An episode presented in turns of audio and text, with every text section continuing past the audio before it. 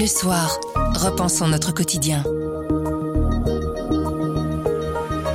Bonjour, vous écoutez À propos, le podcast d'actualité du journal Le Soir. Tous les jours, on vous propose des analyses, des explications et des décryptages.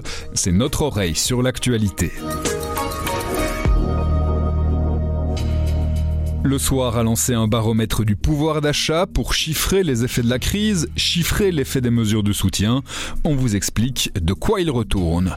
Mais d'abord, en 10 ans, le nombre de personnes qui souffrent de dépression a plus que doublé. Nous sommes le lundi 10 octobre, je m'appelle Pierre Fagnard. À propos, voici l'actualité comme vous l'entendez. À lire dans le soir du jour une étude de la mutualité socialiste Solidaris, étude qui porte sur la santé mentale des Belges. Comment a-t-elle évolué en 10 ans? Solidaris répond à cette question en comparant des données recueillies en 2012 et en 2022. Chez nous, c'est Sandra Durieux, spécialiste santé, qui a traité l'étude. Sandra, on peut donc euh, dégager une tendance générale. En 10 ans, la santé mentale des Belges s'est fortement dégradée? Oui, alors en 2022, l'étude de Solidaris montre qu'une personne sur trois environ dit souffrir euh, de manière récurrente d'anxiété, voire même de dépression. Alors ce chiffre, c'était il y a dix ans une personne sur dix. Et quant aux personnes qui souffrent de dépression euh, sévère, là on est à une personne sur 20 en 2011 et on est à une personne sur dix en 2022. Donc on voit que ce chiffre a doublé en dix ans. Comment est-ce qu'on peut expliquer cette euh, augmentation des cas de santé mentale euh, défaillante? Alors euh, évidemment, on peut prendre les, crises successives. Hein. Là, ça s'est accéléré ces, trois dernières années. On a d'abord eu le Covid, s'en est suivi la guerre en Ukraine, la flambée des prix de l'énergie et donc peut-être la crise économique qui se profile. On peut comprendre évidemment que la situation n'est pas favorable à l'état psychologique de la population. La mutualité Solidaris ne s'est pas contentée de sonder les Belges sur leur état de santé, elle s'est également penchée sur les types de soins qu'ils consomment. Et là, on voit que si la santé mentale s'est dégradée en 10 ans, on ne consomme par contre pas plus de médicaments ou de soins liés à ces pathologies. Alors, oui, a priori, ça peut paraître paradoxal, c'est-à-dire qu'en 10 ans, on consomme exactement euh, la même quantité d'antidépresseurs et on a le même nombre de personnes qui euh, consomment euh, ces antidépresseurs. Donc en réalité, c'est aussi interpellant parce que ça veut dire qu'on n'a pas avancé en 10 ans, on n'a pas on n'a pas réussi à réduire cette, cette proportion. Et surtout, il faut se dire que ça, ça ne prend en compte que les soins qui sont remboursés par l'INAMI. Et donc, il y a un certain nombre de choses qui, qui ne sont pas ou qui n'étaient pas encore remboursées en 2021-2022, comme par exemple les psychologues avec le plan de, de Vandenbroek qui a augmenté l'offre et augmenté la, le remboursement. Et donc ça, on va seulement voir dans les prochaines années euh, les conséquences de ce nouveau plan sur aussi les données de Solidaris. Est-ce qu'on a tous les mêmes risques de développer ces états dépressifs, ces états anxieux ou ces états de mal-être? Non, alors il y a une combinaison dangereuse. Si on est une femme, si on est euh, précaire et si on est à la tête d'une famille monoparentale, là on coche toutes les toutes les cases pour euh, avoir des troubles de santé mentale, voire des troubles dépressifs. Les jeunes aussi sont de plus en plus touchés? Oui, les jeunes de plus en plus. Ça, c'est aussi une, une chose qu'on sait depuis le, le Covid. Hein. Donc, on voit qu'on a une augmentation euh, des consultations chez les psychiatres, plus 27%, chez les pédopsychiatres, plus 228% en, en 10 ans, ce qui est vraiment beaucoup. Et alors, un autre élément euh, plus, euh, affiné qui ressort de cette étude, ça concerne la situation bancaire des gens. Et donc, on voit qu'au plus on est mal sur le plan financier, au plus on a des risques de, souffrir de troubles de santé mentale ou de dépression. Une bonne nouvelle quand même pour terminer, c'est que les problèmes de santé mentale ne sont plus tabous, on peut en parler et donc se soigner plus facilement? Tout à fait. Donc il y a dix ans, quand on avait un problème de, santé mentale ou un problème, on ne se sentait pas bien, on se tournait d'abord vers sa famille ou son entourage pour en parler. Maintenant, ce qui ressort de l'étude, c'est que on sait que les, psychologues, voire même, enfin et surtout même les médecins généralistes, sont les mieux à même de nous conseiller pour être pris en charge. Et donc ça, c'est vraiment une évolution qui est intéressante. Ça veut dire que les gens se tournent vers des professionnels et donc peut-être après sont pris en charge. Grand angle. Vous connaissez déjà notre grand baromètre politique. Le soir vous présente le baromètre du pouvoir d'achat.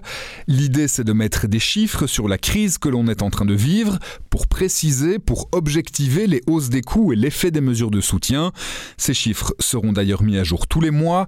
Bernard de Monti, chef du service politique, a mis tout ça en place. On l'a invité à venir nous expliquer sa méthode et les premiers enseignements. Bonjour Bernard. Bonjour Pierre. Avant de nous plonger dans les chiffres, dans les enseignements de ce premier baromètre, on peut se demander pourquoi est-ce qu'on l'a mis en place. L'idée, c'est d'avoir des données concrètes de l'évolution du pouvoir d'achat des Belges? Oui, parce qu'on a tous des impressions, on a des exemples autour de nous. Euh, j'entendais euh, un témoin à la télévision dire qu'il allait par exemple à la salle de sport tous les jours pour prendre sa douche. J'ai croisé un boulanger cet été qui me dit les gens commencent à me demander un devis pour des gâteaux d'anniversaire. Euh, on a des gens qui, chauffent de moins en moins et qui le disent. Donc on a, des tas de petits symptômes comme ça de, de difficultés auprès de la population. Mais on avait envie de savoir au juste euh, quelle est l'ampleur de la difficulté et, où en est au juste le, pouvoir d'achat. Et on s'est dit, un outil dynamique, ça pourrait être euh, intéressant pour arriver à objectiver un peu ce qu'on vit tous dans notre quotidien. Vous parlez d'outils dynamiques parce que c'est un baromètre récurrent que l'on pourra retrouver dans le soir à intervalles réguliers Voilà, exactement. Donc euh, tous les mois, on va le, mettre à jour avec chaque fois un, un dossier pour prendre un aspect particulier du pouvoir d'achat et un peu approfondir. Comment est-ce que vous avez procédé? Vous avez établi des profils représentatifs de la population. Vous avez aussi pensé à tenir compte des mesures déjà mises en place par les gouvernements? Voilà, on a fait les deux, effectivement. Donc on a d'abord euh, sélectionné euh, quatre euh, profils. Alors c'est difficile de coller à la, situation personnelle de chacun, donc on a dû bien entendu faire quelques choix et prendre des familles et des personnes seules. Donc on a pris notamment des fonctionnaires, on a pris des pensionnés, on a pris une maman seule indexée dans, dans, le privé et on a pris un couple qui était également dans le privé, un couple où, où les deux personnes travaillent, dont une des deux à temps partiel. Donc voilà, on a essayé de prendre des profils relativement représentatifs pour que chaque personne qui nous suit puisse se dire ah bah tiens ça ça me ressemble un peu ou beaucoup. Quand on observe les tableaux, les graphiques qui composent ce baromètre et qui sont par ailleurs évidemment consultables sur nos différents supports, il y a une tendance qui saute aux yeux, c'est une baisse manifeste du pouvoir d'achat et ce pour tous les profils. Oui, voilà, donc on ne voit on ne voit personne résister à 100% à la crise. Donc tout le monde euh, quand il est euh, salarié ou quand il a une pension euh, est indexé. Hein, donc il y a un mécanisme en Belgique qui fait que les, les, salaires et allocations augmentent normalement au rythme du coût de la vie. Mais malgré ça, on constate dans notre baromètre que tout le monde perd en fait et que cette compensation n'est pas suffisante. Pour vous prendre un exemple, ce fameux couple de salariés, une personne à temps plein, une personne à temps partiel, en juillet 2021 a gagné 4112 euros net et fin septembre, ils en étaient plus qu'à 3849 euros de pouvoir d'achat. Donc ils ont perdu 263 euros de pouvoir d'achat en un an et demi. Voilà, typiquement, les deux personnes sont indexées et on arrive à des baisses de pouvoir d'achat de 250 euros par mois. Mais pourtant, c'est quand même bien censé être le principe même de l'indexation automatique. Ça veut dire qu'il y a des fuites, entre guillemets, entre le tuyau coût de la vie et le tuyau compensation apporté par les gouvernements? Exactement, la compensation euh, ne suffit pas. D'abord parce que euh, l'indexation est basée sur l'indice santé et que l'indice santé ne correspond pas parfaitement à la hausse du coût de la vie. Donc l'index ne compense déjà pas Ensuite, il y a un petit problème fiscal, c'est qu'une partie de ce que vous gagnez en plus en indexation vous est reprise par le fisc, pour, pour faire simple. Et donc là aussi, il y a une perte de pouvoir d'achat à cause d'une imposition euh, en plus. Et puis, enfin, pour certaines personnes en particulier, les indexations sont très éloignées les unes des autres, par exemple une fois par an pour certains salariés du secteur privé. Et sur l'année en cours, évidemment, vous perdez un pouvoir d'achat que vous ne récupérez pas lors de l'indexation suivante. Ce qui est perdu est perdu. Donc pour ces trois raisons-là, on a des chutes de pouvoir d'achat alors qu'on est censé, en Belgique, être totalement protégé. Ce baromètre, au-delà de chiffrer la baisse du pouvoir d'achat, il permet aussi de se rendre compte que les mesures de soutien mises en place par les gouvernements ne sont en fait pas suffisantes, en tout cas pas pour tout le monde. Non, effectivement, si on voit des, des personnes qui continuent à perdre un pouvoir d'achat très important malgré les aides, c'est que celles-ci sont insuffisantes. Alors elles sont correctes pour certains profils, on a pu le, vérifier, parce que dans le baromètre, on a également euh, un indicateur qui compare le tarif social et la hausse des coûts de l'énergie, et ça c'est particulièrement éloquent. Le tarif social reste stable, donc ça veut dire que les gens qui ont le tarif social de gaz et d'électricité ne payent pas plus cher malgré la hausse des coûts.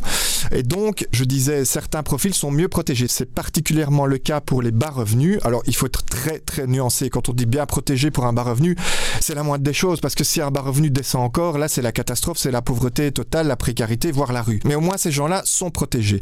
En haut de l'échelle, on se dit que quelqu'un qui gagne 4, 5 000 euros net par mois, même s'il n'est pas parfaitement protégé, lui ou elle peut encore s'en sortir parce qu'il y a des panneaux solaires, par exemple, qu'on peut se les offrir, ou parce que tout simplement on a une épargne telle qu'on peut tout à fait faire face. Et puis, hélas, et ça c'est un, un constat majeur de ce baromètre, il y a cette fameuse petite classe moyenne qui n'a pas droit à un logement social ni au tarif social et qui n'a pas les moyens élevés.